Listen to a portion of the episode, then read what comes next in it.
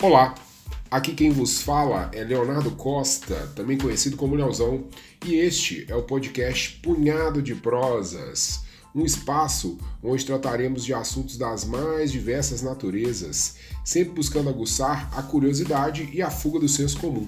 Se é instigante, atraente e gera debates, essa temática poderá figurar em um de nossos episódios. E hoje, no nosso oitavo episódio, resenharemos um pouco sobre esportes, especificamente o futebol. É isso mesmo, o famoso esporte bretão, uma vez que os três âncoras do Punhado de Prosas são aficionados por essa modalidade. É óbvio que gostamos também de outros esportes, né? Mas seja no glamour das ligas europeias, apreciadas por nosso amigo João Paulo Fernandes, ou na podreira das ligas sul-americanas veneradas por mim, o futebol pode ser tido como inigualável. Nós, assim como outros milhões de indivíduos espalhados pelo mundo, também sentimos na pele a falta que as transmissões futebolísticas estão fazendo nesses tempos de isolamento social. Nesse fim de semana, né, a Bundesliga, o famoso campeonato alemão, voltou a ser disputado. Sem torcida, na verdade, priorizando a segurança dos atletas e dos próprios torcedores em função do Covid-19. Realmente, as arquibancadas vazias dão um aspecto meio estranho e não combinam com o futebol, mas ele voltou. E junto com a volta do futebol, passamos a ter novamente a possibilidade de realizar as famosas apostinhas nos sites esportivos que viraram febre no mundo. Nós, aqui do Punhado de Prosas, não sonhamos em ficar ricos acertando apostas quase impossíveis de bater, de virar, mas juntamos a fome com a vontade de comer assistir boas partidas ou pelo menos partidas divertidas e tentar ganhar algum troco. Como ilustração, trago o exemplo das malditas apostas tentando acertar o número de escanteios num jogo ou quantos gols sairão numa partida. São fezinhas que acabam se tornando verdadeiras armadilhas para os apostadores e a alegria das bancas, dos sites de aposta. Gostaria de iniciar nossa prosa com uma provocação. Todo mundo já ouviu essa frase pelo menos uma vez na vida. Esse jogo foi comprado, não é possível. Normalmente, pessoal, essa frase vem depois de um resultado inusitado ou de uma grande goleada. Porém, meus queridos espectadores do Punhado de Prosa, talvez aquele amigo ou aquele parente que proferiu essa frase tivesse razão. Isso porque inúmeros casos já foram investigados, sentenciados e punidos, dentro do contexto da manipulação de resultados. Clubes, jogadores, juízes, situações que são verdadeiramente um banho de água fria na paixão dos torcedores. Vou apresentar aqui informações, histórias e números da engenhosa engrenagem do mundo das apostas futebolísticas.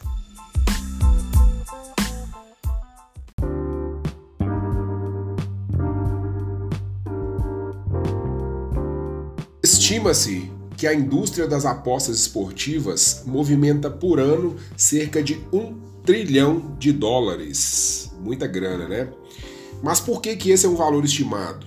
Porque temos as apostas dentro da legalidade e temos o submundo das apostas, ou seja, existem muitas apostas clandestinas muito difíceis de serem mensuradas, de quanto elas geram é, de lucro anualmente.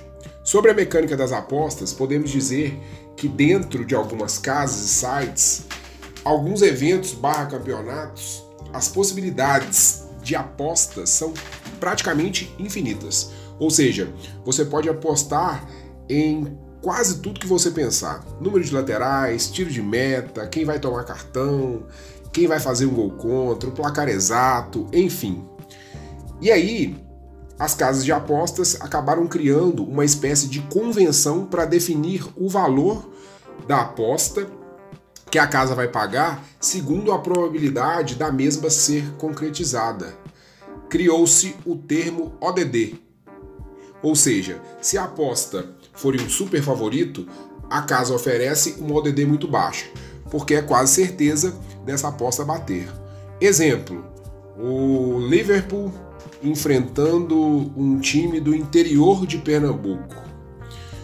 Como provavelmente o Liverpool vai vencer essa partida, a ODD para a vitória da equipe inglesa não vai passar de centavos. Eu coloquei aqui como exemplo a ODD sendo 1 e 18. 1 para 1 e 18.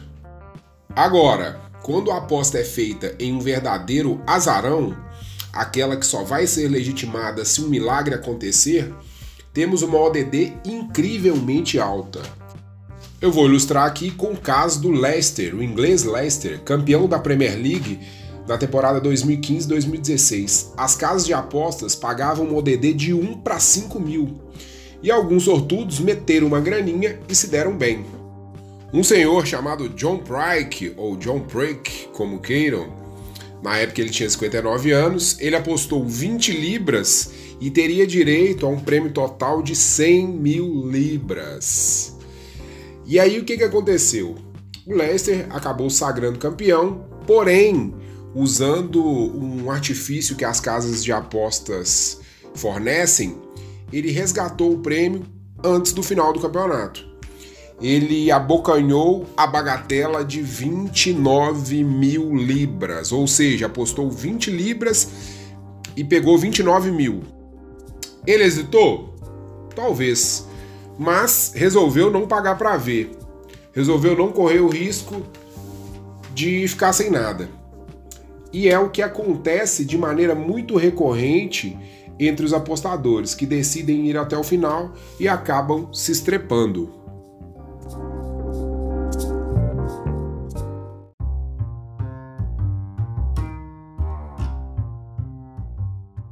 Para entendermos a força desse mercado, 10 das 20 equipes da Premier League, temporada 2019-2020, têm acordo de patrocínio e estampam em suas camisas as marcas das casas de apostas. Clubes do tamanho de Real Madrid Milan, apenas para citar dois gigantes, já foram patrocinados por esses portais de jogos de azar e até eventos promovidos pela própria FIFA seguiram o mesmo caminho. Recentemente, a entrada do multibilionário, o húngaro Jorge Soros, famoso entre os geógrafos, historiadores e principalmente economistas, passou a ser acionista de uma casa de apostas chamada DraftKings, dando uma ideia de que essa modalidade atrai investimentos e peixes enormes, ou seja, players que não vão entrar para perder. O George Soros ficou muito famoso por investir usando a força de seu capital na desvalorização da libra esterlina. E no dia 16 de setembro de 1992, ele lucrou 1 bilhão de dólares. E esse dia ficou conhecido como a Quarta-feira Negra, porque o Banco Central inglês praticamente quebrou. Como tem muito dinheiro envolvido, sempre teremos pessoas ou corporações que tentarão obter vantagens através das fraudes. A compra, manipulação de resultados se torna uma variável previsível nesse contexto. Óbvio que os mercados mais periféricos, os mercados mais longínquos, nos rincões desse mundão de meu Deus, as ligas menos importantes, são os maiores alvos. Porém, diversos episódios que envolveram os campeonatos mais populares do mundo. A gente pode citar em 2005 o brasileiro, né? Quando um grupo de investidores asiáticos negociaram, entre aspas, com o árbitro Edilson Pereira de Carvalho, que na época era do quadro FIFA, buscando garantir os resultados que eles tinham apostado em alguns sites, em algumas casas de apostas. Moral da história: os 11 jogos apitados pelo Edilson Pereira de Sampaio, de Carvalho, né? Desculpe, é, foram anulados. O campeão daquele ano foi o Corinthians, que terminou três pontos à frente do Colorado, do Internacional. Fato que até hoje gera muita polêmica, muito debate, muita indignação dos adeptos do sul do país, né, do Colorado, do grande internacional. Em 2006, o rebaixamento da Juventus de Turim, por conta de manipulações de resultados. A gente pode citar aí jogadores que se envolveram em episódios parecidos. Recentemente, o Sturridge, jogador que defendeu o Liverpool por algum tempo, ele foi suspenso e multado em 75 mil libras por, por violar as regras de apostas. Na verdade, os jogadores praticamente não podem apostar, mas essa punição se deu porque ele teria passado informações privilegiadas para que seu irmão apostasse na transferência dele para o Sevilha. E o inusitado desse caso é que a transferência não aconteceu, ele não foi para o Valência, para esse time espanhol, e ele acabou parando no West Brom, um outro time inglês. Mesmo assim, o atleta não escapou da punição. Pegando carona aí na, no podcast comandado pelo Alberto Malta no último episódio, é, quando ele falava das fake news, é, o jogador Barcos, que passou pelo Palmeiras, passou pelo Grêmio e levantou uma Copa do Brasil pelo Cruzeiro, também foi vítima de uma fake news é, que colocava-o como protagonista de uma aposta, e aí rolou até um, um print do site é, não validando a aposta dele, né? Segundo essa fake news, o Barcos teria apostado que ele tomaria um cartão amarelo no jogo contra o Vasco. E aí a fake news era tão descarada que ele nem participou desse jogo e muita gente compartilhou sem checar as fontes e por aí vai, né? O peso das fake news nos dias de hoje.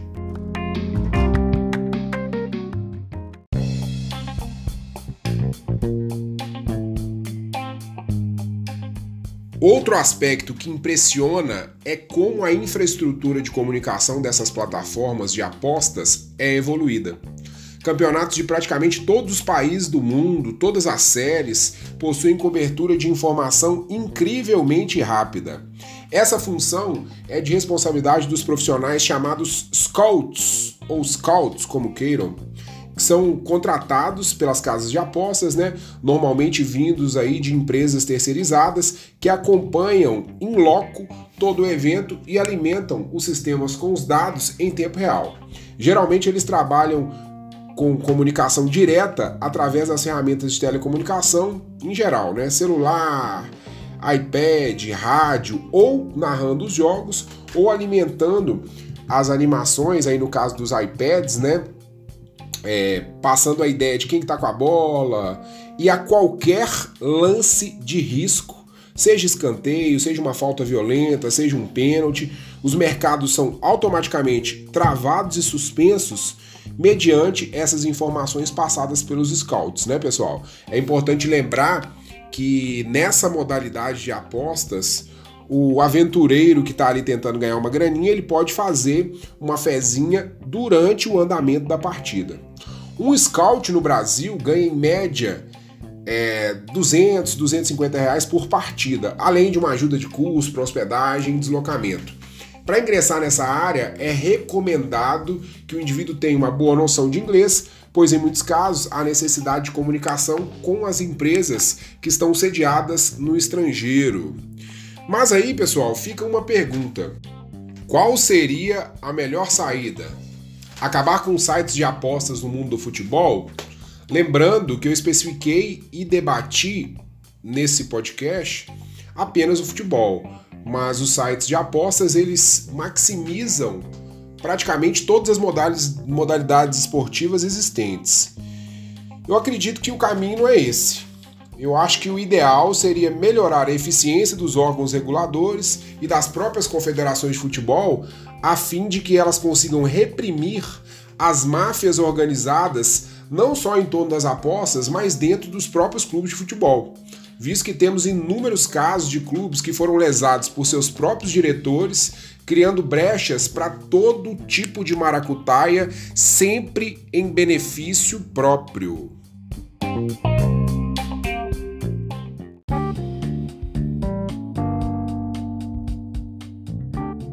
Pessoal, para finalizar, eu vou deixar aqui uma provocação fazendo uma analogia usando cenários da geopolítica mundial, principalmente no período da Segunda Guerra, onde espiões nazistas, quando eram capturados, eles recebiam propostas e passavam a trabalhar como contra-espiões.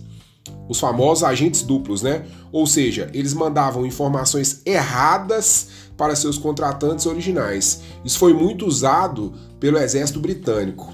Pessoal, vamos imaginar um contexto muito, muito, muito hipotético. Deixo para vocês maquinarem aí a possibilidade disso acontecer ou não. Um scout atuando por uma casa de apostas, um site específico, receberia uma proposta de uma empresa ou de uma pessoa para passar as informações que alimentam aquele jogo que ele está cobrindo, ou de maneira atrasada ou de maneira inadequada. Imaginem, amigos, o prejuízo dessa ação, uma vez que o volume das apostas sobre aquele jogo poderia ser muito elevado. E as mãos nada leves no peso das apostas.